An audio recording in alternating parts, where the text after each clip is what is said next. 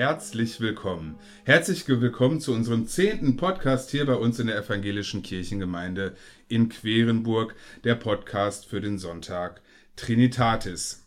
Heute mit dabei unsere Pfarrerin Adelheid Neserke und unsere Presbyterin Claudia Saravara. Herzlich willkommen, schön, dass ihr da seid. Ja, ja danke schön. Prima, danke. Ja, Claudia, du bist heute äh, das erste Mal mit dabei bei unserem ja. Podcast. Beim letzten Mal hatten wir Ulrike Trudewind schon dabei.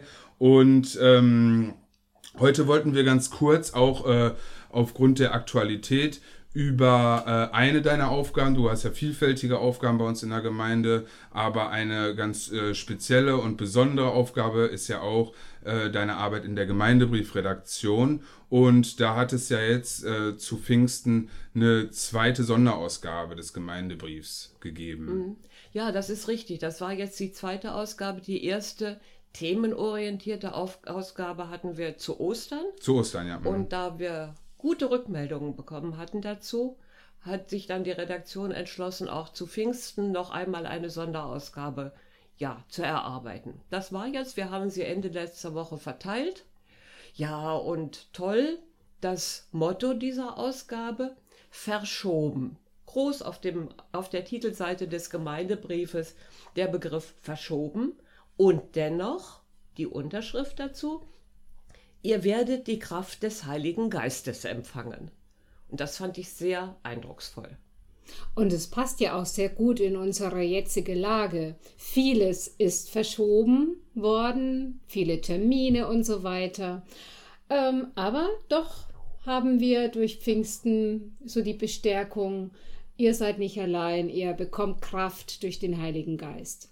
Und an der Stelle muss ich mich auch mal ganz herzlich bedanken an all die, äh, bei denen, die ähm, den Gemeindebrief verteilen. Denn das ist nämlich gar keine Selbstverständlichkeit, dass ähm, die ja, die Briefe, die wir jetzt in relativ kurzer Zeit aufeinander produziert haben, auch wirklich ankommen. Und das finde ich richtig toll. Ja, genau. Also absolut, ne? Diese hohe Frequenz äh, muss eben auch dann in die Haushalte kommen. Und falls jetzt jemand, der das hört, noch keinen Gemeindebrief zu Hause haben sollte, äh, dann einfach im Gemeindebüro melden und dann kriegen wir das sicher hin, dass der auch noch ankommt. Und der ist wahrscheinlich auch äh, von der Art etwas mehr wie der andere Sondergemeindebrief, äh, also auch in, also der andere war ja auch mehr auf Inhaltliches und ein bisschen weniger so auf Termine oder Ereignisse gemünzt. Ne? Genau, die, unsere sonstigen Gemeindebriefe haben sehr viele terminliche Mitteilungen. Ja. Alle Veranstaltungen werden da mitgeteilt.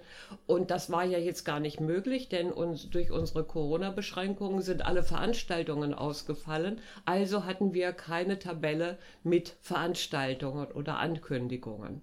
Jetzt war es wirklich ein Gemeindebrief, der sich inhaltlich auf Pfingsten bezogen hat. Schön. Sehr, also auch beim letzten Mal ist ja wirklich gut angekommen. Und ähm, ja, ich muss auch, ich habe auch noch gar nicht reingeschaut. Ja, und aber auch äh, das Titelbild, du hast gerade schon angesprochen, Claudia, verschoben passt ja auch äh, sehr gut zu einem Ereignis, was in der letzten Woche stattgefunden hat. Die Einführung des äh, Presbyteriums, des neuen Presbyteriums. Wir haben da äh, ja schon wiederholt drüber gesprochen. Jetzt ist es soweit äh, und eben auch soweit, dass wir gleich im Anschluss ähm, uns zur ersten Presbyteriumssitzung treffen werden mit vielen ähm, Wahlen, mit Aufgabenverteilung, mit äh, sich kennenlernen auch. Es sind ja fünf neue Mitglieder im Presbyterium. Also ich persönlich war auch ganz schön wehmütig dann am Montag, als äh, ne, es ist jetzt meine dritte Amtszeit äh, und äh, mit vielen Leuten, die dann nach vorne gegangen sind, äh, um eben aus dem Amt verabschiedet zu werden, habe ich jetzt acht Jahre lang Entscheidungen für diese Gemeinde getroffen und ich bin äh, sehr gespannt und äh, freue mich aber auch drauf, wie es mit den neuen Mitpresbyterinnen und Presbytern wird, aber wehmütig war ich trotz allem. Und verschoben, Adelheid, war ja auch ein gutes Motto tatsächlich ein bisschen für diesen Gottesdienst selber. Ja, so generell haben wir ja für die Gottesdienste ganz viel verschoben. Hier im Thomaszentrum den Altar und die Stühle. Und verschoben war auch die Einführung, der Einführungstermin.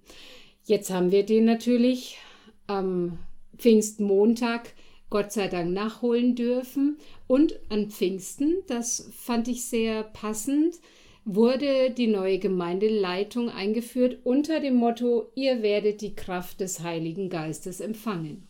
Ja. Ja, zum Gottesdienst meine Eindrücke. Ich war vor allen Dingen sehr froh, dass der Gottesdienst jetzt doch als Präsenzgottesdienst stattfinden konnte und nicht als digitale Einführung der Presbyter, sondern dass die Gemeinde auch breit mit vertreten war.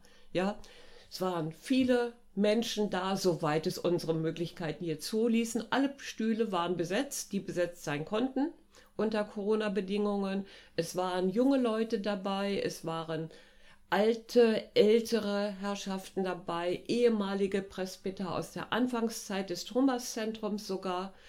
Es war die ökumenische Nachbargemeinde Gemeinde vertreten. Es war Ehemalige Pfarrer vertreten unserer richtig, Gemeinde. ja genau. Es war hier das ökumenische Studienwerk. Ja. Unsere unmittelbaren Nachbarn waren vertreten. Also wirklich breit aufgestellt und das war sehr schön. Genau, sogar die Kita vom Backenberg hatte einen Gruß gebastelt Ja. und unter die Ja, Stühle genau. Äh, der Ja. neuen äh, Presbyter und Presbyterinnen gestellt. Genau, die andere hat schön grüßen lassen. Ähm, ja, also Ja. es war eine wirklich schöne Runde. Wir hatten besondere Musik. Ja, das Ähm, war auch sehr schön ne? dabei. Ja, unsere Sängerin, die wir mit dabei hatten, war sehr, sehr gut. Das ist, hat eine angenehme Atmosphäre ge, geschaffen, obwohl wir ja nicht selbst singen konnten und das schon gefehlt hat dabei. Aber ich denke, auch unsere, unser Fahrteam hat diesen Gottesdienst sehr gut, sehr schön gestaltet. Doch. Herzlichen Dank. Ja, herzlichen Dankeschön. Dank. Ja. Auch an dich, Christian. Ja. Gut, was so ein bisschen noch, äh, naja, ich will jetzt gar nicht gesagt haben, gefehlt hat, aber wie gesagt, es war auch schon mein dritter Einführungsgottesdienst, sonst gab es ja auch immer noch so einen persönlichen Segen, was äh, auch nochmal in einer ganz besonderen Weise stärkt und äh, auch nochmal für mich so, zumindest so, auch so einen Fokus dann schafft. Das ging halt jetzt nicht. Es gab ähm, einen allgemeinen Segen.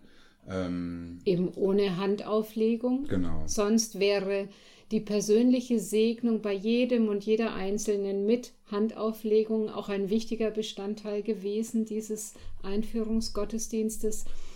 Aber das ging eben nicht unter Corona-Bedingungen. Dafür haben wir Masken getragen. Ja, ja, wunderbar, Masken, ja. Die begleiten uns leider weiterhin, auch in den nächsten Gottesdienst, jetzt am Sonntag. Aber auch in diesem, Se- in diesem Gottesdienst wird es um das Thema Segen gehen. Und da könnt ihr euch schon drauf freuen. Der Segen als Thema. Ähm, auch da kann ich leider keine persönliche Segnung anbieten, aber ich habe mir etwas überlegt, eine kleine Überraschung, ein Mitgebsel, über das ich gleich in der Predigt auch noch was erzählen möchte. Ja, dann lass uns die Predigt doch beginnen. Okay.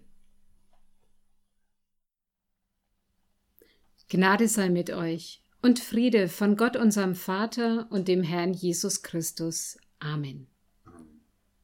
Liebe Gemeinde, seit einigen Monaten ruht die Konfizeit in unserer Gemeinde. Die Konfizeit ist die eine Form des kirchlichen Unterrichts, den ich einmal im Monat zusammen mit zwei Studenten gestalte. Wir treffen uns mit den Jugendlichen am Samstagvormittag und nehmen uns immer ein anderes Thema rund um den Glauben vor. Ein Element spielt eine besondere Rolle in der Konfizeit. Der Würfel für die Wie geht's mir Runde. Und so sieht der aus. Wie ein Würfel hat er sechs Seiten.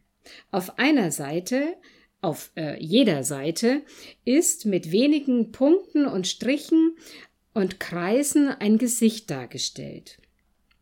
Diese Gesichter nennt man auch Emojis, weil sie Emotionen ausdrücken.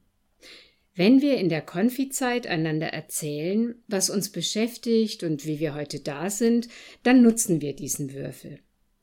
Dann sagt zum Beispiel Sung Kwon Kim, einer meiner Mitarbeiter, Ach, ich bin noch etwas müde, weil die Woche ganz schön anstrengend war.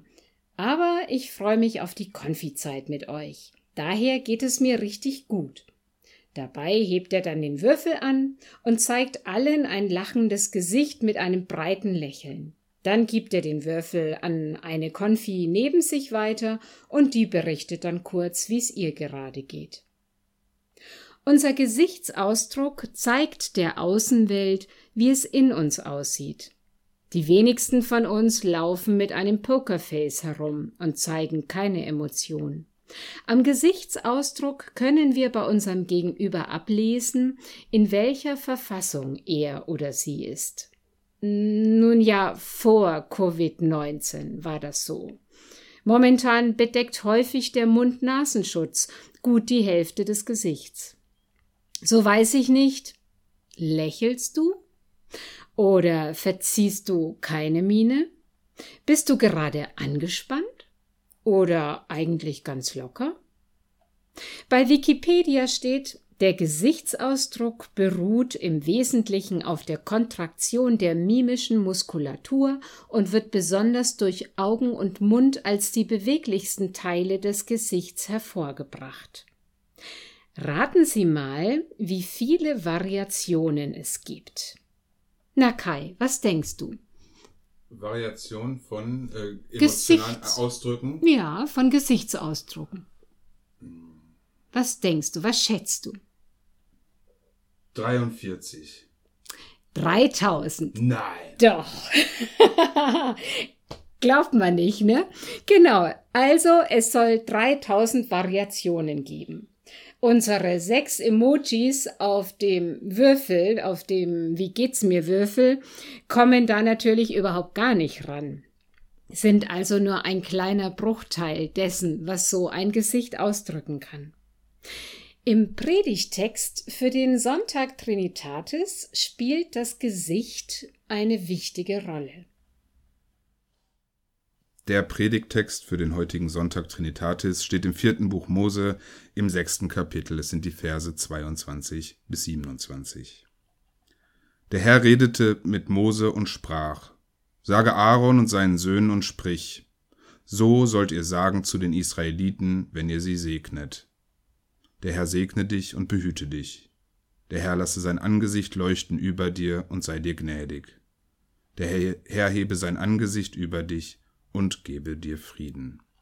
So sollen sie meinen Namen auf die Israeliten legen, dass ich sie segne.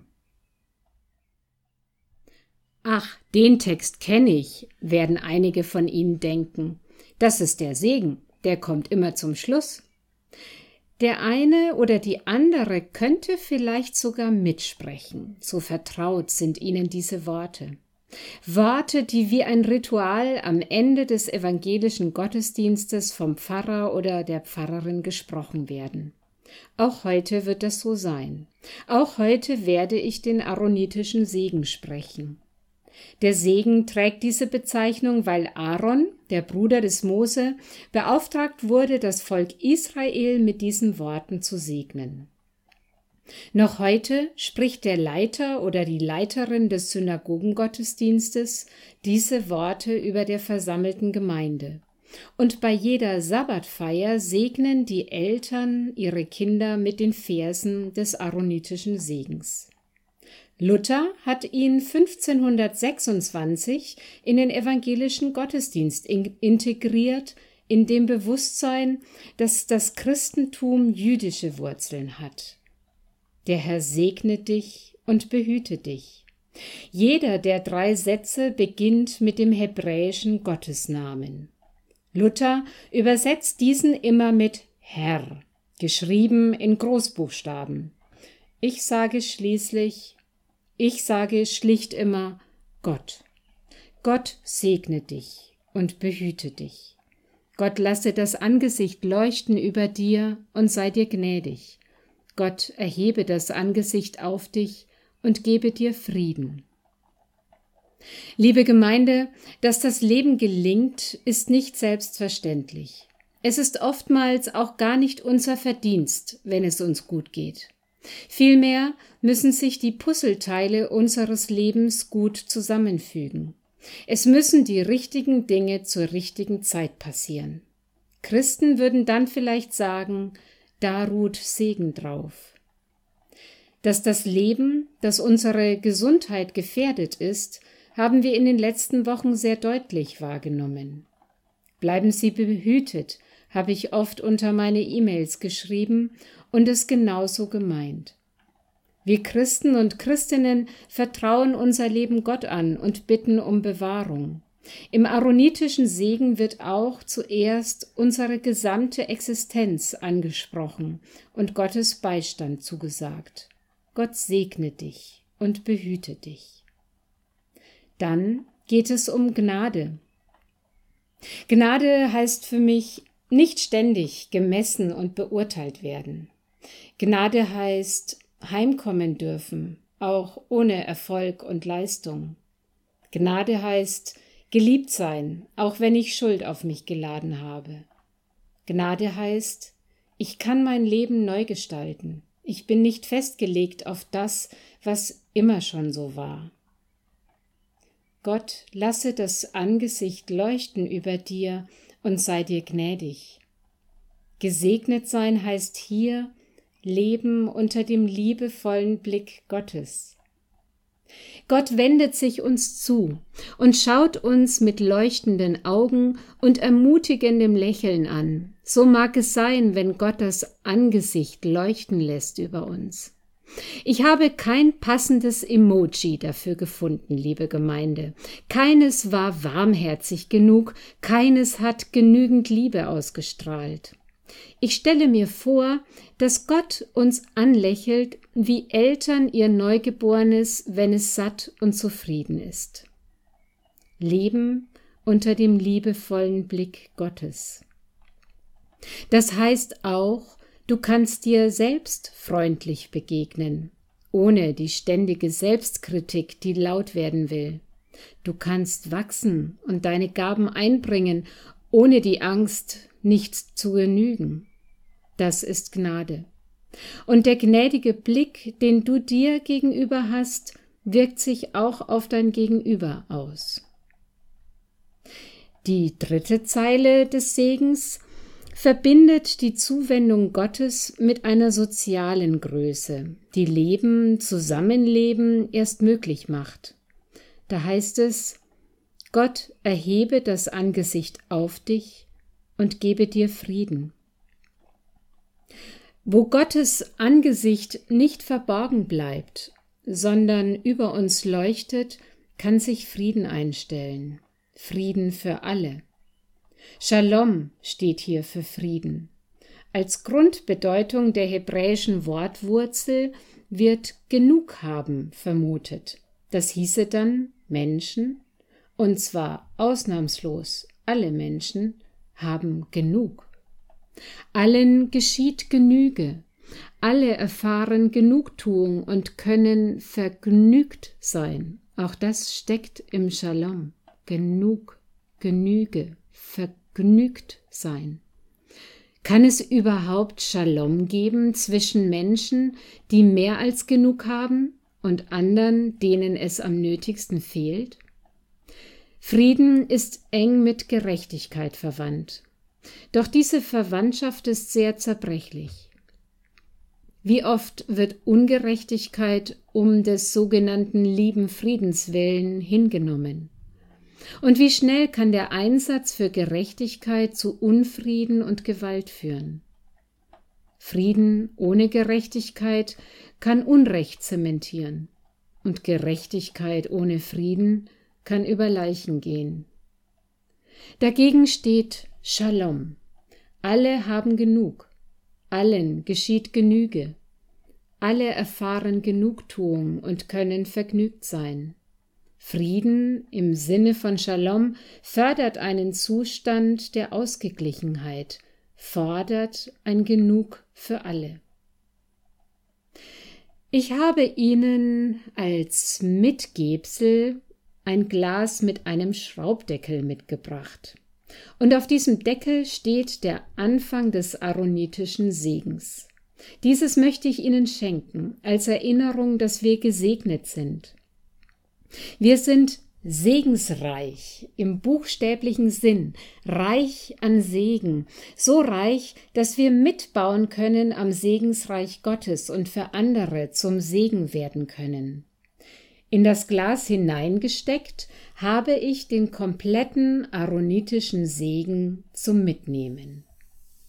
Vielleicht mögen Sie Segensreiches dazutun. Hineinstecken könnten Sie in das Glas Notizen über Gutes, das Ihnen widerfahren ist. Schon früher oder vielleicht gerade in diesen besonderen Zeiten, wo so viel verschoben ist.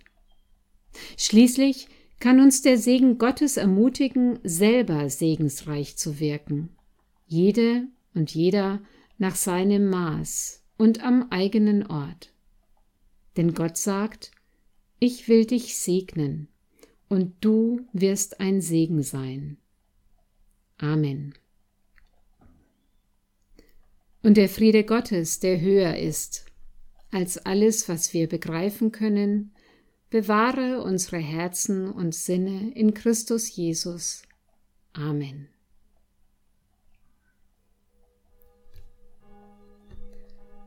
Gott segne dich und behüte dich. Gott lasse leuchten das Angesicht über dir und sei dir gnädig. Gott erhebe das Angesicht auf dich und schenke dir und der ganzen Welt Frieden. Amen.